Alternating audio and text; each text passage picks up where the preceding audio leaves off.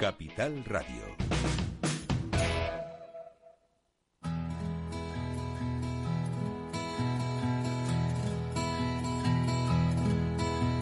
Comienza la caja de Pandora. Al verte sonreír. Al verte sonreír. Un programa especialmente dedicado al mundo de la discapacidad. El niño que ayer fui. El niño que ayer fui. En Capital Radio La 10, cada semana hablamos de aquellas personas que por una causa u otra han llegado a ser dependientes. No, no vendrá y así sabrás lo bello que es. Lo presenta y dirige Paula Romero. Caen Caen mil lágrimas al mar.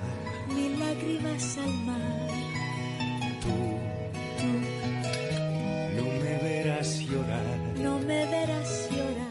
Hola amigos, hoy, hoy es un día para, para echar lágrimas porque hoy, hoy tenemos la triste noticia de que ayer falleció uno de nuestros compañeros, José Carlos Alberto, una persona llena de vida que murió con, con una edad muy joven, con 51 años y que nos ha dejado pues bueno, un vacío muy grande.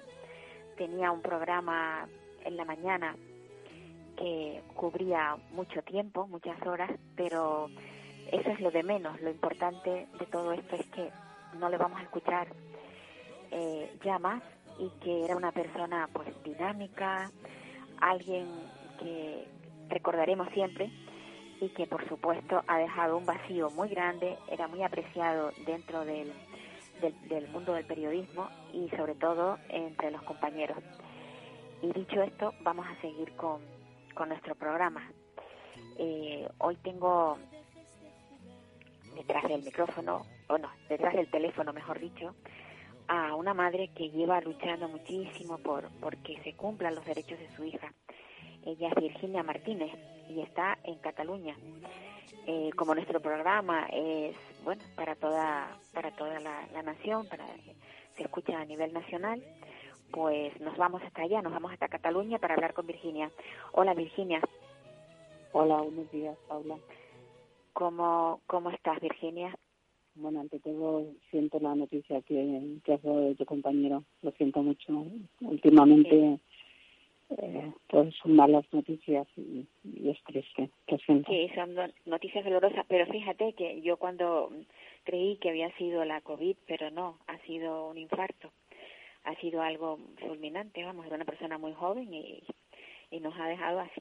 Vamos, yo, yo es que todavía no he, no lo he asumido, me he quedado tan impresionada que no lo he asumido. Pero bueno, la vida es así, solamente para morir solo hay que estar vivo y, Efectivamente. y Hay una frase que dice que la muerte nos iguala a todos. sin duda, y- sin lugar a dudas. Y es, y es cierto, ¿no? Entonces, eh, Pues sí, yo, yo medito mucho cuando paseo a mi, a mi perro, ¿no? ¿Sabes esto que va? O cuando conduzco, ¿no? Y estaba pensando eh, el coronavirus, el COVID, cómo se ha propagado tan rápido entre, entre las personas a nivel mundial. Pues sí, Eh, y, y mirándolo por el lado positivo, cómo si nos contagiáramos de un espíritu eh, eh, empático, de respeto, de amor, si nos, nos podríamos contagiar en de días cosas buenas, de cosas buenas. y cambiar al mundo. O sea, eh, eh, eh, eh, ¿cómo hemos podido ser positivos de coronavirus rápidamente el mundo en, en días, en meses? Y sin embargo, eh, que no cambiemos, tenemos que de verdad darle la vuelta a la sociedad porque no vamos bien. O sea, sin duda, sin duda. están cayendo, vamos, eh, es que todo, eh, todo eh, a nivel, eh, bueno, de la organización de la sociedad, o sea, Pues sí, esa reflexión tuya de, de que ojalá nos contagiásemos todos de la misma manera, con la misma virulencia, pero de algo positivo, de empatía, sencillamente de empatía, nada más. Con la empatía lo tendríamos todo. Pero bueno, ¿qué vamos a hacerle? Virginia, tú eres la mamá de Isabel. Isabel es una niña, bueno, una niña, es una jovencita que, Sí. bueno, que su actitud es la de una niña y que Isabel eso tiene auti- autismo severo, o sea, Ah, sí. oral, pero pero pero Sí. autismo severo. Y por eso tú, tú, tú no, tú no de puedes tenerla en casa, la tienes en una residencia por, por las circunstancias que te, que te desbordan y, y no, y no, porque estas cosas muchas veces hay que decirlas. Hay, hay ocasiones en que la gente piensa que, pues por tener autismo la tiene en una residencia. Es que hay muchas formas de autismo. Y eso es lo que me gustaría un poco reseñar Sí. ahora. Sí, pero mm, mm, a veces hablo con personas que me dicen, ¿y, y, y cómo está en una residencia? Ahora tiene 22 años, ¿no? Eh, a mí la psiquiatra de referente de la Generalitat que la lleva siempre me, me dijo que cuanto más joven, eh, eh, mejor para que ella se, adap- se adapte. Sí. O sea, y, y lo vea pues un estilo de vida de lunes a viernes estoy eh, en, en otra casa y luego vuelvo con mamá el fin de semana. Claro. Pues hay personas que dicen, "Eh, sí, eh, bueno, primero mm, obtener plaza es muy difícil Muy en personas difícil. jóvenes Sí, sí. y además eh, está muy cerca de casa. También es una gran suerte que, que necesita cualquier cosa, enseguida voy a llevárselo, ¿no? Entonces, eh, pero sí, sí, hay que visibilizar ese autismo eh, severo que es muy difícil de manejar, eh, bueno, en una mujer, por ejemplo, que tiene la menstruación, que eh, tiene cambios hormonales, eh, que si tiene un peso importante, que si no se quiere mover de la cama es complicado, o sea, mm, necesitamos ayuda. Y estas cosas tan difíciles, no solamente en personas con autismo, personas que tienen personas mayores, si entre todos ayudamos, de verdad la carga es menos. O sea, y, la mochila nos pesa mucho. Y si nos ayudan a, llevar esta mochila, y eso es lo que tenemos que hacer para hacer una sociedad mejor. Pues O sí. sea, Y Tú, tú decías al principio que, que cuesta mucho encontrar una residencia. Nos pasamos la vida queriendo integrarlos. Después, una vez que vemos que está claro que no pueden integrarse porque por sí solos no se pueden manejar en el mundo, buscamos tener una residencia. Y cuando tenemos la residencia, seguimos luchando para que esa residencia funcione y se cumplan los derechos de nuestros chicos dentro de la residencia. Ese es el punto en el que estás tú. Efectivamente, cuando ves una residencia, eh, ves la parte, bueno, bonita, eh, la residencia, grandes jardines, todo esto, eh, mm, bueno, eh, la sala donde hacen las terapias, terapia canina, eh, hacen hipoterapia con caballos, pero al final lo que importa es que haya un personal empático que eh, eh, no todo el mundo va a trabajar por, por vocación, eso está claro. Hay gente que trabaja, pues bueno, pues es el trabajo que ha encontrado y, y es eh, auxiliar ahí. Pero tienen que tener respeto por, las personas con las que trabajan. No por mi hija, porque mi hija se quejaría, eh, por ejemplo, eh, si le hicieras algo, pero hay muchas personas que, tienen una multidiscapacidad y igual es- están sentados en una silla y no se mueven y no hablan. Y, y- igual están allí todo el día. Hay, hay que tener, hay que ser un ser humano con corazón y- y no se dan todas las residencias, No, no, está claro, está claro. afortunadamente, pero se da en muchas, se En da muchas. en muchas. Entonces, Sí, yo cuando hablamos de, de esto no queremos decir, no queremos generalizar. No todas No. las residencias funcionan igual, pero que hay una gran parte de residencias que funcionan así y que no deberían. Si fuera una minoría, nos callaríamos casi seguro, miraríamos para otro lado, pero la realidad es otra. La realidad es que, que tenemos que seguir vigilantes para que funcionen bien. ¿Qué, eh, qué- para que, mm, eso ya lo hemos hablado alguna vez, Pablo, sí, las residencias han de dejar de ser un negocio. Porque si es un negocio, eh, al final un quito de personal, eh, pues mira, compro lo más barato en comida, compro... No, han de dejar de ser un negocio.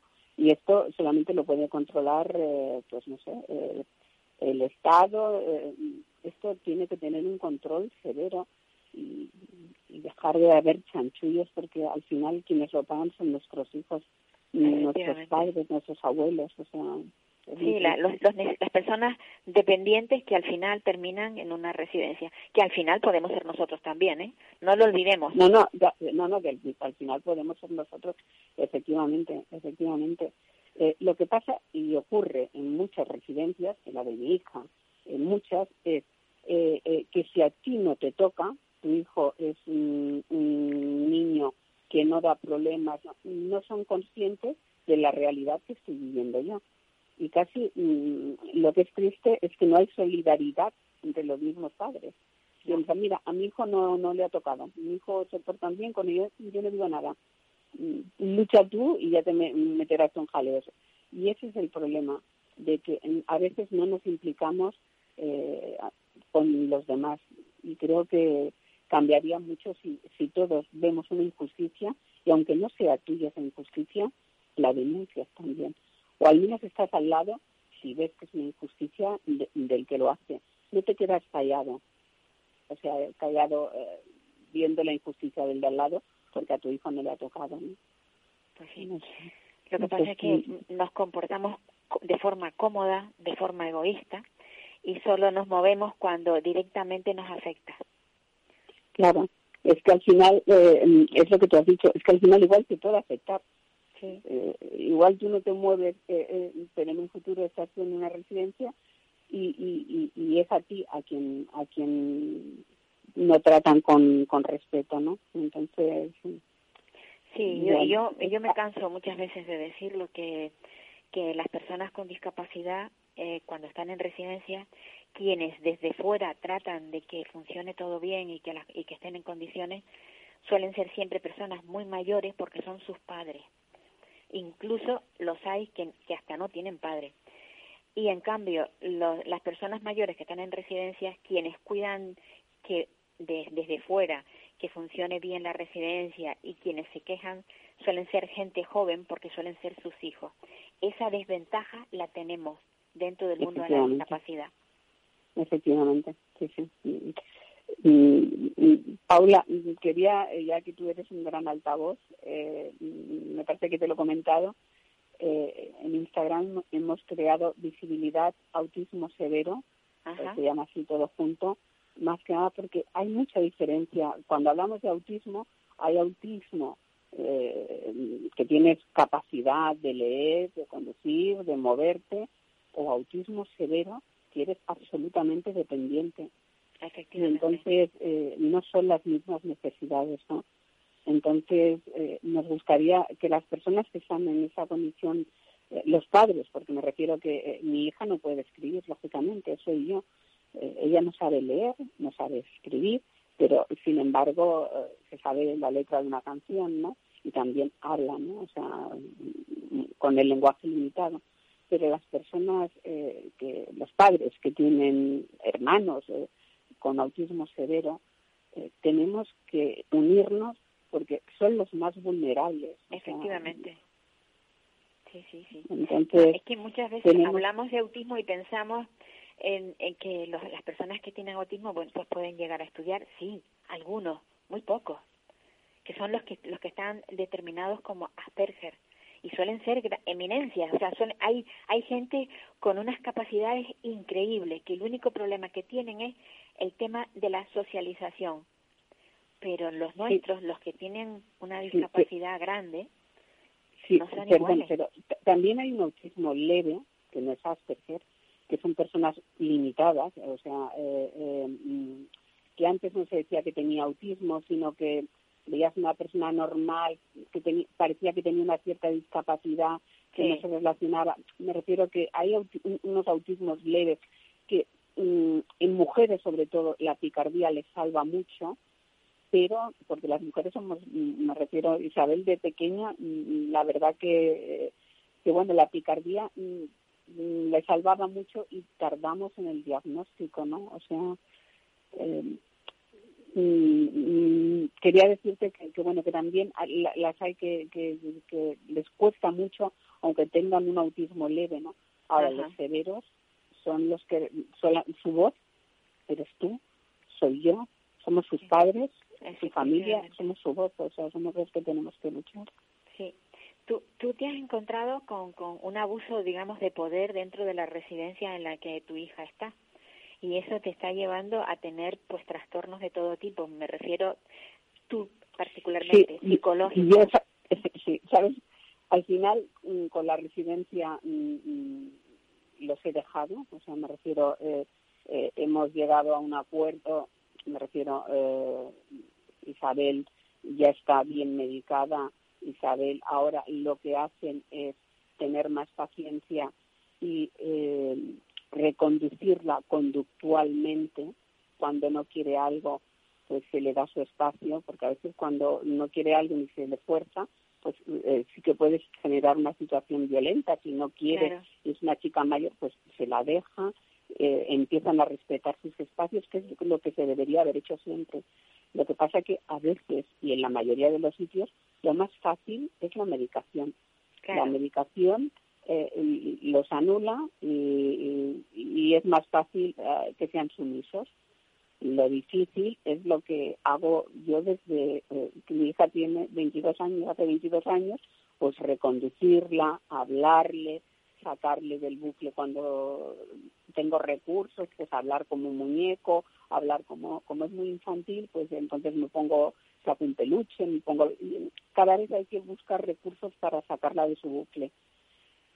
Requiere un esfuerzo, es cierto, pero eh, le respeta su dignidad, eh, porque si la medicas de forma que ella no pueda tener eh, sus sensaciones, ya está muy limitada como para anularla también como persona.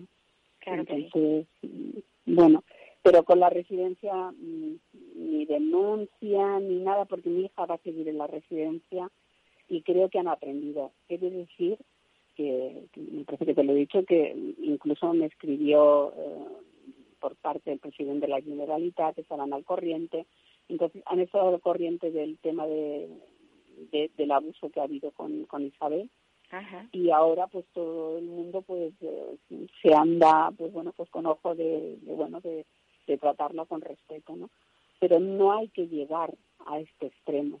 Me refiero que se debería de tratar con respeto a todo el mundo no porque yo su madre haya montado el gran pollo sino porque porque se debe eh, tratar eh, con respeto a personas que tienen autismo y para que a ti te faciliten el trabajo, exactamente a mí me decían, es que si no está medicado necesita dos personas en la ducha. Pues oye, dos personas para duchar, me quiero decir. Sí, sí. Pues eh, no sé, hay mucha gente, eh, se le tiene que plantear, no sé, el Estado, tiene, eh, que haya eh, más personal, o sea, Claro, claro. Es que esa, esa es una de las cosas que, que suelen ocurrir en las residencias, que lo que tienen es un personal mínimo, aún Pero- sabiendo que hay personas con unas, unas Paula, necesidades estamos- especiales. Pero estamos hablando de que eh, hay personas que pagan mm, 3.000 euros, Sí, eh, eh, lo o sea, mucho más que en un hotel. O sea, eh, si haces números, eh, mm, habría que ver dónde se va ese beneficio. O sea, y ese beneficio ha de repercutir en estas personas, no Pues en los propietarios, creo yo. Ponte, ponte a pensar que con esos con esos 3.000 euros puede vivir una familia de, de, de cinco componentes y, y, y de vivir bien, comer bien, poder pagar un alquiler, o sea, con 3.000 euros se puede vivir bien. Imagínate una sola persona, ¿eh? Con 3.000 euros. Eh, es que esto esto es bastante difícil de, de Pero es que hablamos de residencias que tienen Sí. igual, eh, pues yo qué sé, cuántos pueden haber.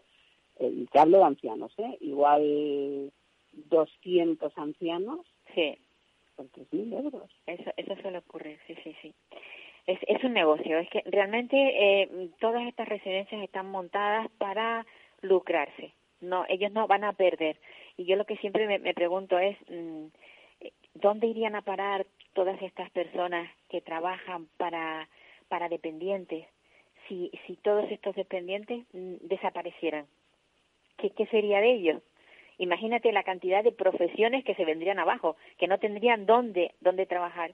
O sea, que es que ni siquiera, ni siquiera son, digamos, agradecidos. O sea, tú estás trabajando con personas con discapacidad y le debes a su discapacidad tu trabajo.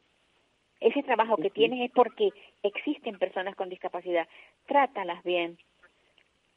No, las no las maltrates. Pero bueno, no sé. Yo, espero que eh, de verdad haya un cambio no sé, espero que... Cambio de modelo, de modelo de residencia, por ejemplo. Sí, sí, un cambio de modelo de residencia y, y espero que haya un debate en los parlamentos de Cataluña, en Canarias Sí. o, O a, ni- a nivel nacional. o a nivel nacional, porque realmente eh, es que esto no es un caso único. Eh. En el caso de Isabel se ha notado muchísimo, en el caso de los ancianos se nota menos. Hoy qué apagadito está, hoy está apagadito, es que está apagadito. Es que le han Está dado sedadi- eh, sedadito. aloperidol.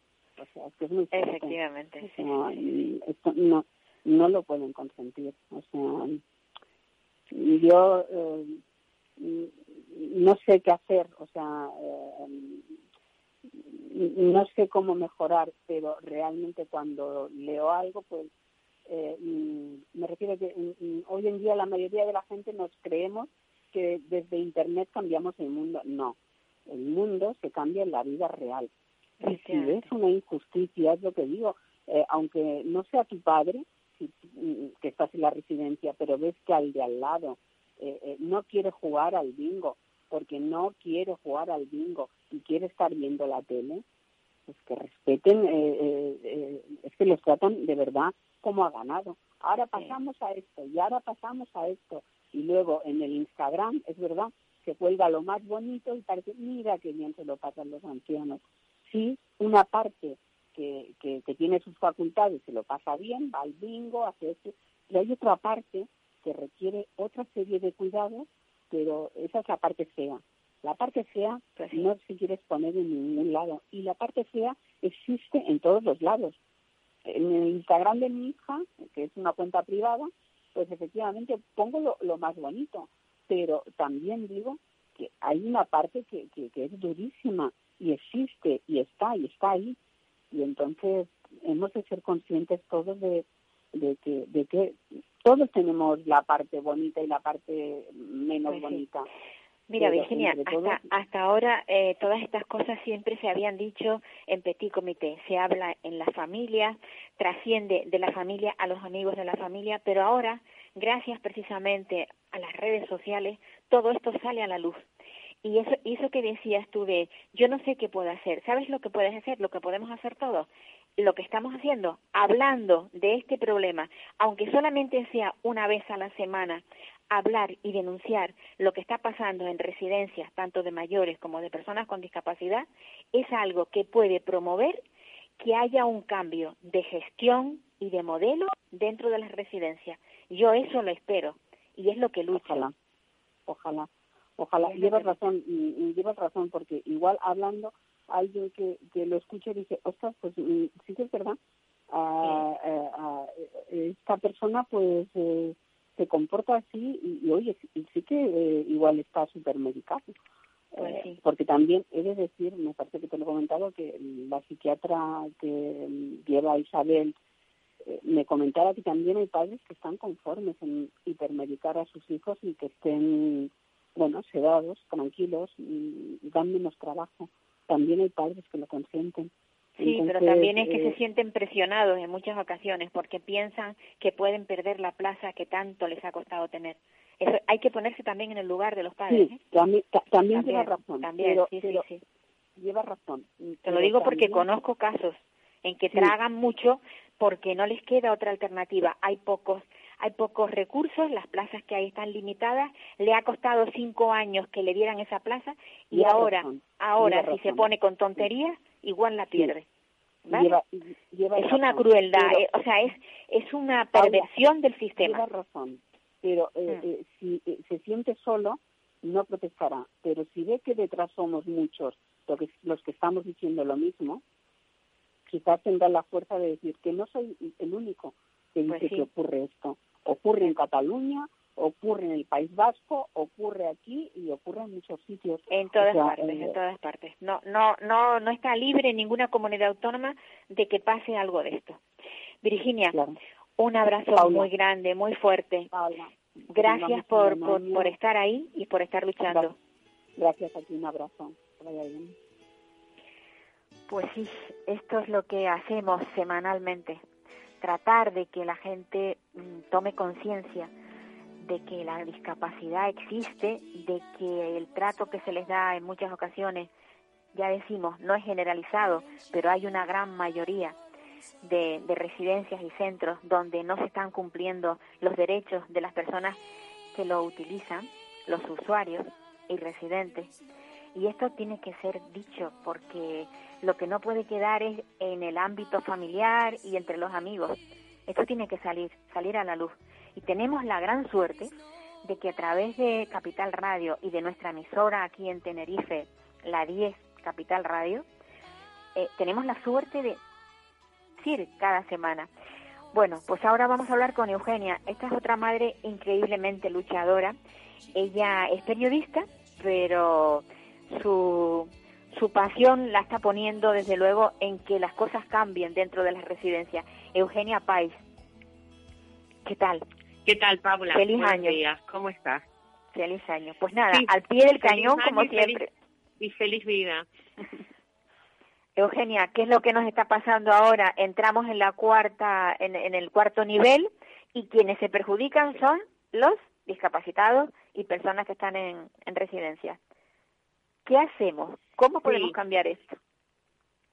Bueno, mira, Paula, yo, mm, a ver, justo esta misma mañana, casualmente, eh, yo te hablo ahora desde La Palma, sé que ustedes están ahí en nivel 4, nosotros la semana pasada, después de la reunión de la Comisión de Sanidad hemos pasado mm, a la vista de los datos en La Palma a nivel 3. A nivel 3, sí. Lamento lo que está lamento lo que están pasando en Tenerife. La verdad es que mm, los miramos a ustedes como territorio insular lamentando profundamente como está ocurriendo con nuestras islas, ¿no? Eh, tengo que ser sincera, no mm, no puedo lamentar eh, el resultado que esto tiene a nivel eh, social, porque si afirmara eso sería totalmente hipócrita, porque nuestra medida de la gravedad de las cosas, eh, el sufrimiento de las personas con discapacidad que se están viendo de nuevo sometidas a aislamiento y encerradas en, residencias,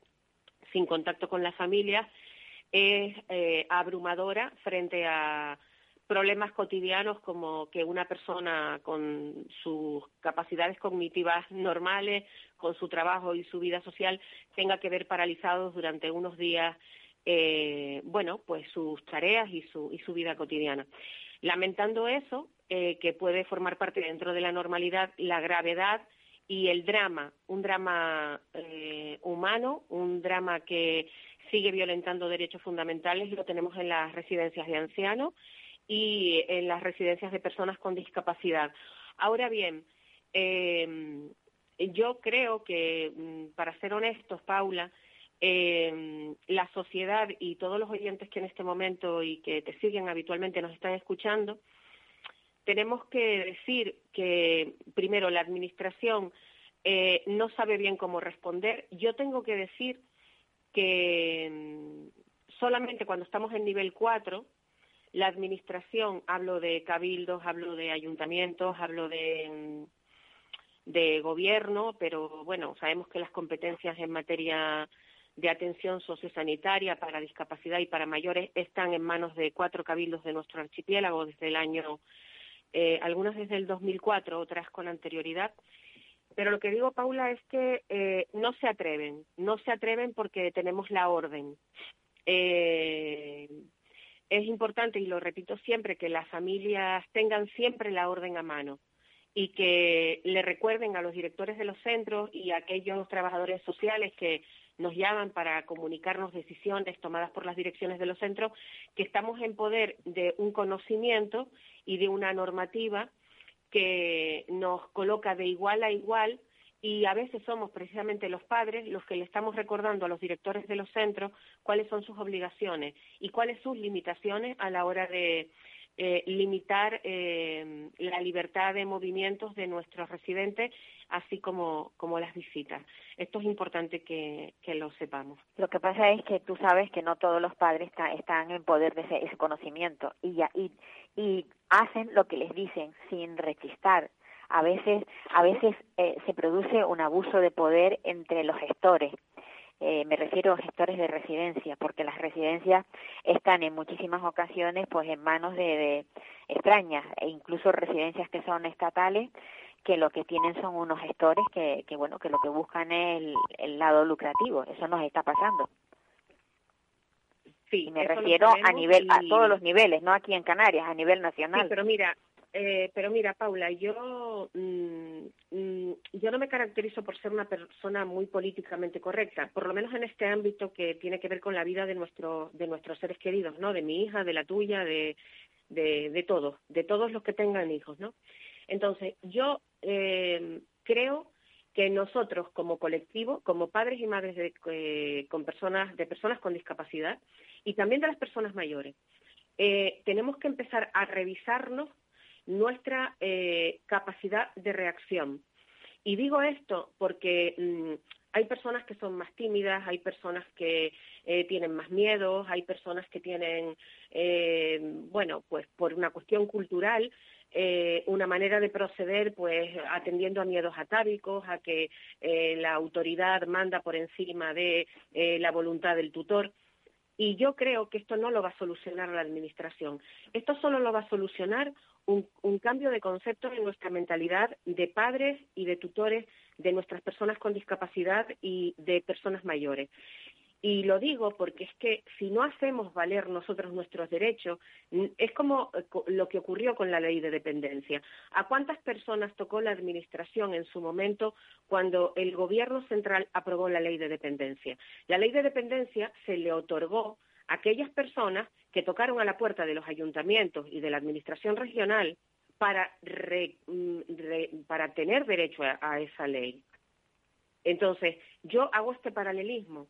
Estamos ante un escenario que es mm, eh, enormemente complejo. Tenemos eh, una transmisión comunitaria de la variante Omicron, es imparable. La sintomatología, si tenemos las pautas de la vacuna, eh, pueden cursar de manera más leve, no en todos los casos, eh, pero sí en, una gran mayoría. Entonces, el resultado de todo esto tiene que ser que los padres, las madres, los tutores tengamos la información de primera mano. Y si no la tenemos, tenemos el recurso de Madres por la Discapacidad. Nuestra plataforma sigue ofreciendo información. Seguimos gestionando eh, información y colaborando con las familias que lo solicitan. Ahora bien, ahora bien, todos tenemos un nivel de responsabilidad individual. Y yo, como también nos está escuchando gente que no tiene hijos con discapacidad, a lo mejor personas, eh, estudiantes, eh, personas de toda edad y condición nos pueden estar escuchando y no tener un vínculo directo con el mundo de la discapacidad. Bueno, pues yo les digo directamente, Paula, que su actitud tiene que ver con la realidad que viven nuestros chicos en los centros sin responsabilidad colectiva, que parte desde lo individual, nuestros chicos van a seguir sufriendo. Sí, pero ah, tenemos que... reclamar a la administración, pero tenemos que ser conscientes. No vamos a estar poniendo paños calientes.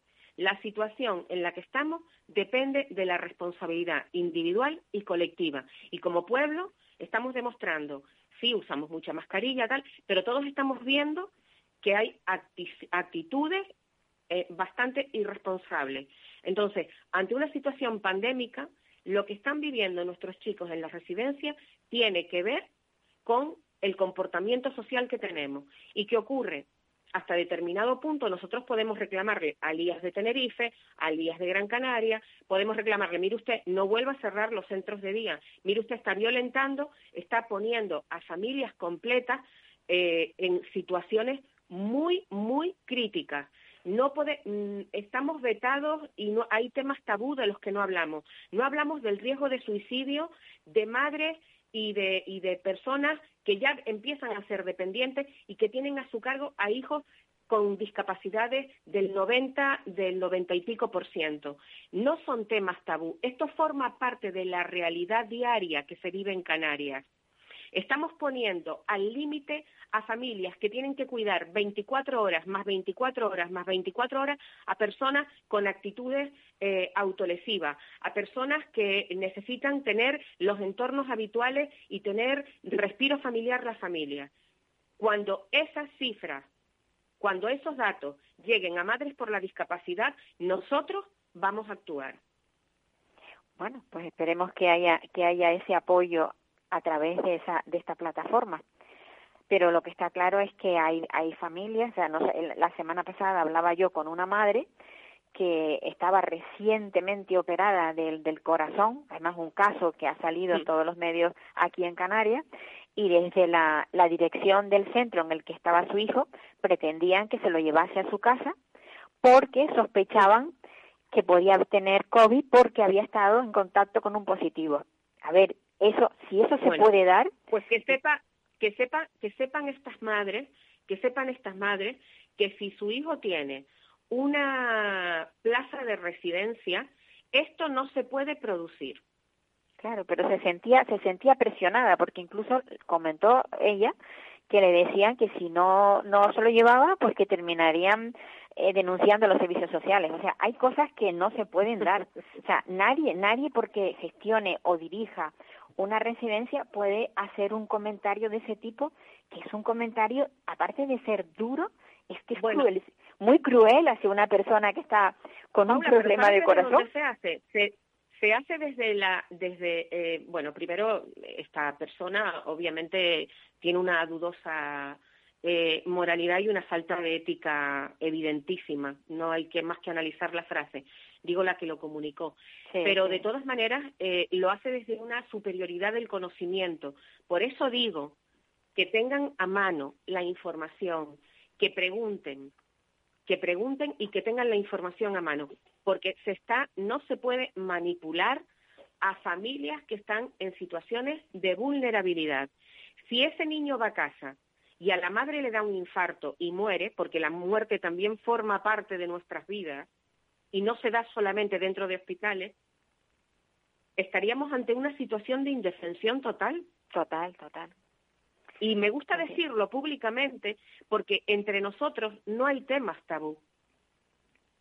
Las vergüenzas sociales las debe tener no la madre que tiene el hijo discapacitado y necesita el recurso, sino el político o el gestor o el director de una entidad privada que comete estos actos, que yo quiero pensar que no son generalizados, pero vemos cómo se vienen dando. Sí, sí, no, yo, yo decía ya desde un principio que cuando hablamos de esto no queremos generalizar, pero que con el solo y simple hecho de que ocurran en determinados lugares ya hay que, que cortar por lo sano, no se puede, no se puede producir, no se, o sea, estas cosas no se pueden dar y, y, y, gracias a que tenemos este, este altavoz que podemos pues decirlo semanalmente, pues hay mucha gente que se entera de todo esto porque antes, como decía yo en, hace unos minutos, todo esto se quedaba en petit comité, dentro de la familia, no salía del ámbito familiar y de, y, del, y de los amigos. Ahora no, ahora tenemos la suerte de poderlo decir a viva voz y que esto desde alguna manera se resuelva. Y desde luego el tener una plataforma eh, como la que tenéis vosotros que está tratando de que las cosas cambien, pues eso es un apoyo muy grande para esas personas que se sienten solas y que no saben dónde recurrir o a quién recurrir. Yo eh, recuerdo en recuerdo en antena eh, los eh, pues que tenemos eh, un, un, Facebook, tenemos redes sociales a través de las cuales se pueden poner en, en, contacto con nosotros y si de forma privada telefoné a alguien al programa, Paula, porque necesita algo concreto, no dudes en dar nuestro teléfono eh, y a la mayor brevedad intentaremos, intentaremos atenderlo. Pues eso es lo que, lo que pero, queremos, que sepan que, hay, que hay quienes les puede ayudar. Sí, por lo menos eh, dotarlos de información suficiente para que no tengan miedo. Y voy a poner un ejemplo. Eh, eh, un ejemplo, además, eh, muy particular. Esta mañana hemos sabido que tenemos un, un, par de casos positivos confirmados en el Centro de Personas para Discapacidad Adultas de Triana, en los Llanos de Aridane, uh -huh. de donde es usuaria mmm, mi hija Rebeca. Eh, digo esto como ejemplo porque puede ser ilustrativo para el resto de familias que nos estén escuchando y se puedan encontrar en situaciones parecidas. Bueno, mmm, los protocolos de, de, aislamiento, los protocolos de han cambiado. Eh, ya no son 14 días de aislamiento, pasaron a ser 10 y actualmente están en 7. Digo esto porque eh, puede existir la tentación o a lo mejor hasta la ignorancia de que determinadas personas en el ámbito sanitario o de la gestión de centros quieran volver a interpretar las normas como les parece. Lo que rige para la población mmm, rige también en derecho para nuestros eh, y nuestras personas con discapacidad. Eh, los protocolos hay que cumplirlos y en caso de que no se cumplan, eh, bueno, nosotros, yo lo quiero decir mm, porque es, claro, nosotros tenemos voluntarios en materia de derecho eh, que nos invitan a, denunciar. Este es el último camino, porque nosotros desde luego queremos y hemos tenido, mm, al menos en el ámbito del gobierno de Canarias, una relación tan fluida que nos han dado eh, herramientas y nos han dado respuestas, porque la creación incluso de estos niveles no es gratuita. El nivel 1, 2, 3 y 4 eh, surgió a partir de que mm, se puso sobre la mesa este problema, también por parte de Madres por la Discapacidad. Parece increíble que yo esté contando esto, pero eh, esto ocurrió, o sea, este resultado de los niveles y de las libertades y las coberturas que tienen los chicos eh, en los distintos niveles de, de, de la COVID, uh -huh. en el ámbito sanitario y en, en materia de derecho social, es en respuesta a una realidad que nosotros pusimos sobre la mesa. Bueno, y no nos vamos eso... a apuntar méritos, pero tampoco a restárnoslo. No, es que eso es importante que se sepa. Pues yo te deseo que, que sigas ahí, que no, que no pares, Eugenia, no pares. Mm. Sigue, sigue, porque necesitamos que, que haya muchas madres que se muevan por, por, sobre todo para que los derechos de las personas con discapacidad eh, se cumplan se cumplan los derechos. Y mira, Paula, si me permites una última cosa. Dime. Por si alguna madre desesperada me está escuchando, yo ahora mismo no sé si voy a ver a Rebeca mañana, dentro de siete días o dentro de diez. Y lo que me pide el cuerpo es, eh, pues bueno, estar cerca del shock y de, y de que el dolor me lleve a, a bloquearme. Eh, podemos procesarnos por dentro y en lugar de bloquearnos revisar los protocolos, hablar con quien corresponda, reclamar ante quien corresponda, para que nuestros hijos, más pronto que tarde, estén en la calle paseando de nuevo. Muy bien. Con eso, con eso cerramos. Un abrazo fuerte. Gracias. Gracias. Un abrazo para ti. Gracias muchísimas gracias, muchísimas gracias. Pues sí, esto es lo que hay, la, la defensa de las personas con, con discapacidad aquí en Canarias, pues tenemos a, la plataforma que encabeza Eugenia País. Y ahora nos vamos a ir hasta Galicia. Y en Galicia tenemos a, a bueno, a una persona que, que tiene también una discapacidad y nos va a contar cómo la administración le complica la vida. Ella se llama Mari Carmen Castro y espero que esté al teléfono y que nos, nos pueda detallar y relatar cómo vive ella, pues, su discapacidad, que la tiene desde que nació casi, a los tres años tuvo un accidente, y, y, lo que está viviendo ahora relacionado con su, con su padre. No sé si Mari Carmen estará al teléfono, pero que sí, en Galicia, donde hará ahora mismo un tiempo totalmente distinto al nuestro. Vale, sí, la tenemos, la tenemos. Nos vamos hasta Galicia. Eh, Mari Carmen, Hola. Hola. Hola, yo, ¿qué tal? Yo comentaba que tú, tú después de, de un de, de, vamos, a, partir de los tres años por un accidente, eh, sufres una, una discapacidad que te mantiene, pues, eh, para moverte en una silla de ruedas, o sea, en un, una scooter o no sé exactamente cómo es lo que lo que tiene. Una scooter de eléctrica de movilidad reducida. Ajá.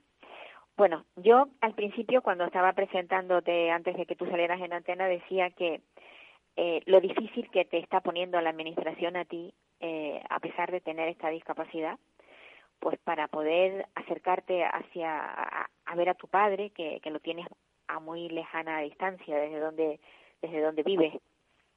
Sí. Eh, casi 400 kilómetros de ida y vuelta, sí, sí. Y vuelta. ¿Tú no, no, no, pudiste conseguir que él estuviese en una residencia próxima al, al, a la zona en la, en la que vivís?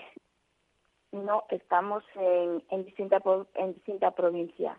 Yo en Pontevedra y a él lo llevaron para para Lugo. Ajá. Entonces es, que nos, nos convencieron con que enseguida nos iban a hacer un traslado, de lo cual ya lleva pues eh, siete meses y que va, los traslados. ¿Y no has conseguido que, lo, que lo trasladen? No, que va, que estamos en ello. ¿Qué, supone para, ¿Qué supone para ti el, el día a día? O sea, tú tienes una discapacidad que te dificulta el, los quehaceres diarios. ¿Qué, ¿Qué, te supone a ti el tener que ir a, esa distancia, a hacer esos casi 400 kilómetros? Además, sin que te permitan eh, llevar un acompañante para que vea a tu padre contigo. O sea, Sí, sí, a mí es una odisea porque yo preciso de terceras personas, yo tengo mi tarjeta de discapacidad y ellos no, no, no para mí 400 kilómetros ida y vuelta es un mundo. Para además simplemente dejarme verlo una hora. Solo una hora. En la residencia mi padre, vamos, es penoso, penoso, muy penoso. ¿Y en qué circunstancias se encuentra ahora tu padre? Perdón, no te, no te entendí. ¿En qué circunstancias se encuentra ahora tu padre? ¿En qué estado está tu padre ahora? Mi padre entró, bueno, con un problema de no poder mover miembros inferiores y superiores y de repente, y con la cabeza totalmente lúcida, y en menos de, de estos meses, papá evolucionó, vamos, a del 1 al, al 10, está en 2 fatal, muy mal, con muchas úlceras, el, el estado del cognitivo pues mal, a la mente bajó muchísimo, muchísimo, casi no me conoce. Yo para reactivarlo pues canto canciones con él y la verdad es que, que, que, lloro, lloro de, de pena porque él se está muriendo de pena y yo también, porque los dos vivíamos juntos, él era el que me, me ayudaba a mí cuando yo me encontraba muy mal, aún me hacía a mí la comida y él está muy, muy mal, muy mal. El trato de, de la residencia o de las residencias, malo, pésimo. No, vamos, yo no, no, me, no, me, no me creo lo que, Siempre, siempre que se habla de cuando alguien entra en una residencia, lo, lo, que, lo que siempre se oye o se oye muy a menudo es que terminan teniendo un deterioro cognitivo. Cierto. Pero en este caso, si tú pudieras verle a menudo, a lo mejor ese deterioro no llegaría a producirse. Por supuesto, eso es lo primero. Pero también ellos es su trabajo el que no lo tengan aislado como lo tienen en una habitación, cuando ya lo quitaron de la silla de ruedas, que ellos mismos le producieron esas úlceras por tenerlo sentado desde las ocho y media de la de la mañana hasta las ocho y media o nueve cuando le tocaba, cuando le tocaba pasar el turno para meterlo en la cama, estar sentado sin poderse mover porque él no se mueve. Luego lo pasaron a cama, a una cama, para poderle quitar esas primeras úlceras que tenía en el glúteo y en el coxis, de las cuales ahora está lleno de úlceras. Y lo aíslan, lo aíslan porque lo dejan en una habitación tiran la llave y no le hablan. Ponen la tele, ahora le pusieron un aparato por encima de los pies como una jaulita para que no le haga daño las sábanas. O sea, que no le rocen en, los, dedos, claro. Efectivamente. Y en vez de coger y ponerle la televisión de manera que la pueda ver, moviendo simplemente haciendo un pequeño giro a la cama, ella puede ver la televisión, pues no. Y se lo dices y bueno, te ponen que, o sea, eres lo peor allí. E, e, ellos no quieren, no quieren que vayas allí a, a, nada. Como protestes, ya eres persona no grata. Claro. Así de claro. Ese, ese, ese es el abuso de, de, de, poder dentro de las residencias. Pues ¿Eso lo, te has quejado con la dirección del centro, de la residencia? Sí, y he tenido, vamos, humillación continua por parte de la directora y, y de todos los que los que siguen el enlace después de ella. O sea que muy mal. Tengo que, que denunciar, denunciar y denunciar y pedir mis derechos y los derechos de mi padre, porque vulneran los derechos de papá y los míos. Sin duda. Así, así de claro. ¿Esta, ¿Esta residencia es privada o privada, pero claro, pagada por, por la Junta o es pública directamente? Como, es concertada, ambas es concertada. Ajá. Sí, es concertada. Hay quien paga y en este caso papá es concertado. Está en una, en una plaza pública, pero a él le cobran el 80% de su pensión. Y el otro porcentaje de grado de dependencia, que todos tenemos derecho y él lo tiene, que se lo gestione yo, le pagan el, el, otro tanto por cien. Por lo tanto, estamos hablando de unas buenas cantidades que se cobran. Nada, comer, limpiarle, quitarle el pañal y, y cuatro palabras si se las quieren dar, que yo no lo sé, yo no veo nada cuando, cuando salgo de ahí. Pero mi papá no está bien. No, no, no, no, no. No, no. ¿En algún momento te has, te has o sea, has ido a quejarte a, a, a, los servicios sociales de la Junta de, de Galicia? Estoy en ello, estoy en ello, pero aún no he tenido respuesta. ¿Aún no has tenido respuesta? No. Es terrible. Sí, sí. Horrible. Horrible. Es, penoso. Es muy penoso porque además esto no, no es nuevo, o sea, no hay, eh, creo que en la, en la zona de, de la comunidad autónoma vuestra no es la primera residencia que funciona de esa manera. Hay, hay varias residencias que, que están denunciadas. Sí, y sobre todo Domusby. La empresa Domusby a nivel, trabaja a nivel nacional, pero qué casualidad que Domusby Chantada y Domusby Monforte, que están en la provincia de Lugo, son las que peor tratan a sus a sus ancianos. Es, vamos, es que tienen unas denuncias criminales. Y es para donde van, no sabemos que, que tienen esas dos residencias, y es para donde van eh, las personas que se solicitan por por emergencia, cuando ocurre algo así que no los podemos atender, como fue mi caso, al vivir papá y yo dos personas, yo ser una persona dependiente y luego él con esa enfermedad que le vino así hace un año en diciembre, pues yo tuve que organizarme y pedir una plaza pública para papá.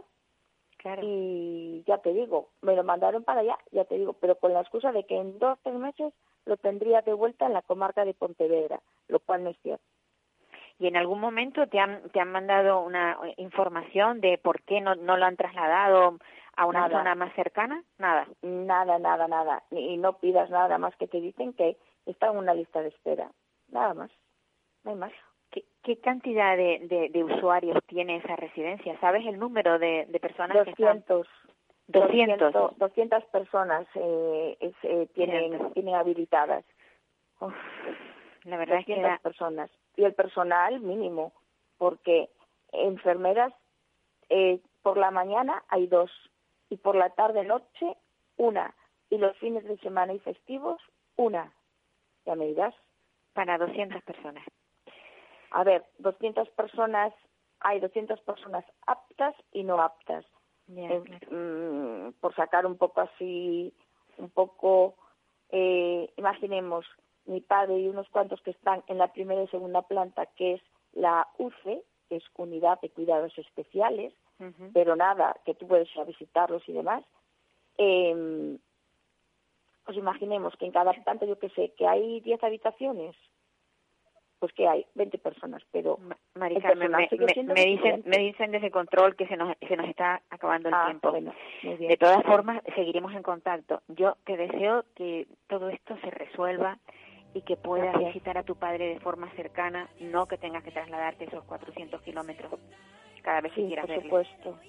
Un abrazo Gracias. fuerte. Un abrazo muy fuerte. Cuídate. Gracias. Tú también. Paula. Bueno, amigos, nos vamos ya y, y esperemos que las cosas cambien un poco.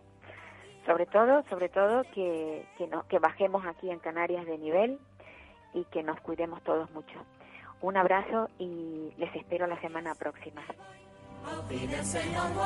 Me voy si hoy por fin pruebo el champán. ¿Puedo? No, Me voy, goodbye, olvídense en adiós. Me voy con un suspiro y un adiós. Adiós.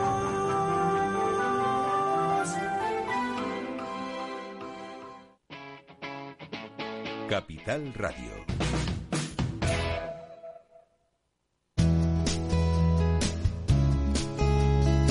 Capital Radio, música y mercados.